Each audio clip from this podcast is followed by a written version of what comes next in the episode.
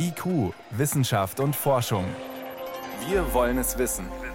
Ein Podcast von Bayern 2. Wir sprechen mit meiner Kollegin Ilka Knigge. Ilka, erstmal zu den Emissionen selber. Wie viel machen denn Kurzstreckenflüge überhaupt aus? Ja, schauen wir mal auf ganz Europa und auf die Daten von 2019. 2020 hatte ja einen Corona-Effekt. Flüge innerhalb von Europa haben laut einer Analyse vom International Council on Clean Transportation 2019 für 100 Millionen Tonnen CO2-Emissionen gesorgt. So. Und da sind die klimaschädlichen Effekte von Kondensstreifen noch gar nicht mit drin. Also, das ist nicht wenig. Wenn wir nur von Inlandsflügen in Deutschland ausgehen, dann sind es etwa 2 Millionen Tonnen CO2. Klingt nach viel, sagt aber erst was aus, wenn man es ins Verhältnis setzt. Ähm, wie ist es denn anteilsmäßig insgesamt? Kann Deutschland mit zwei Millionen Tonnen Ersparnis da viel erreichen?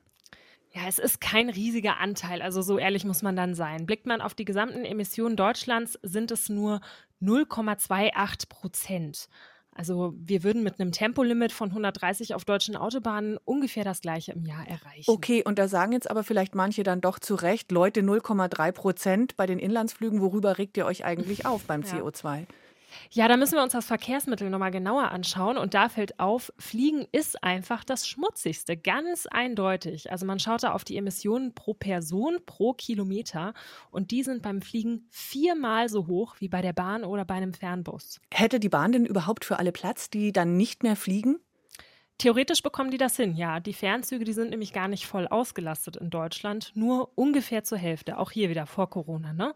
Der Haken ist aber, ich kann ja jemanden, der nach Berlin möchte, nicht einfach in den Zug nach Ulm stecken. Also klappt im Moment nur auf dem Papier. Was fehlt genau? Das habe ich mal an einer Beispielstrecke durchgerechnet, der meistbefahrenen Bahnstrecke in Deutschland. Das ist München-Berlin. Da ist es Freitagnachmittag am vollsten. Vier Züge fahren und die haben noch Platz für 380 Leute. Das Problem, 1500 Leute fliegen in der Zeit von München nach Berlin. Das passt also nicht. Aber das Gute ist, es bräuchte nur zwei zusätzliche Züge in der Zeit. Klingt total einfach. Ist es das auch? Die Bestellung neuer Züge, die dauert normalerweise lange, aber jetzt war es zuletzt so, dass die Bahn mehr Züge eingesetzt hat, damit die Leute eben Abstand halten können.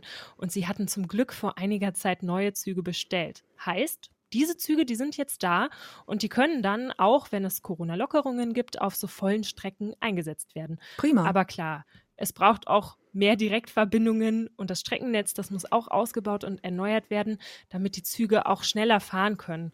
Mit mindestens 250 km/h, da könnten alle wichtigen Städte in Deutschland in vier Stunden erreicht werden. Das sagen Mobilitätsforscher wäre ein Ziel. Hätte die Bahn Platz für uns alle, wenn wir für den Klimaschutz nicht mehr fliegen würden? Dieser Frage ist Ilka Knigge nachgegangen. Vielen Dank. Und wenn Sie sich intensiver für Klimaschutz Nachhaltigkeit interessieren, Empfehlung im Netz, die Videos von Planet B auf YouTube oder in der BR Mediathek. Vielen Dank, Ilka. Danke auch.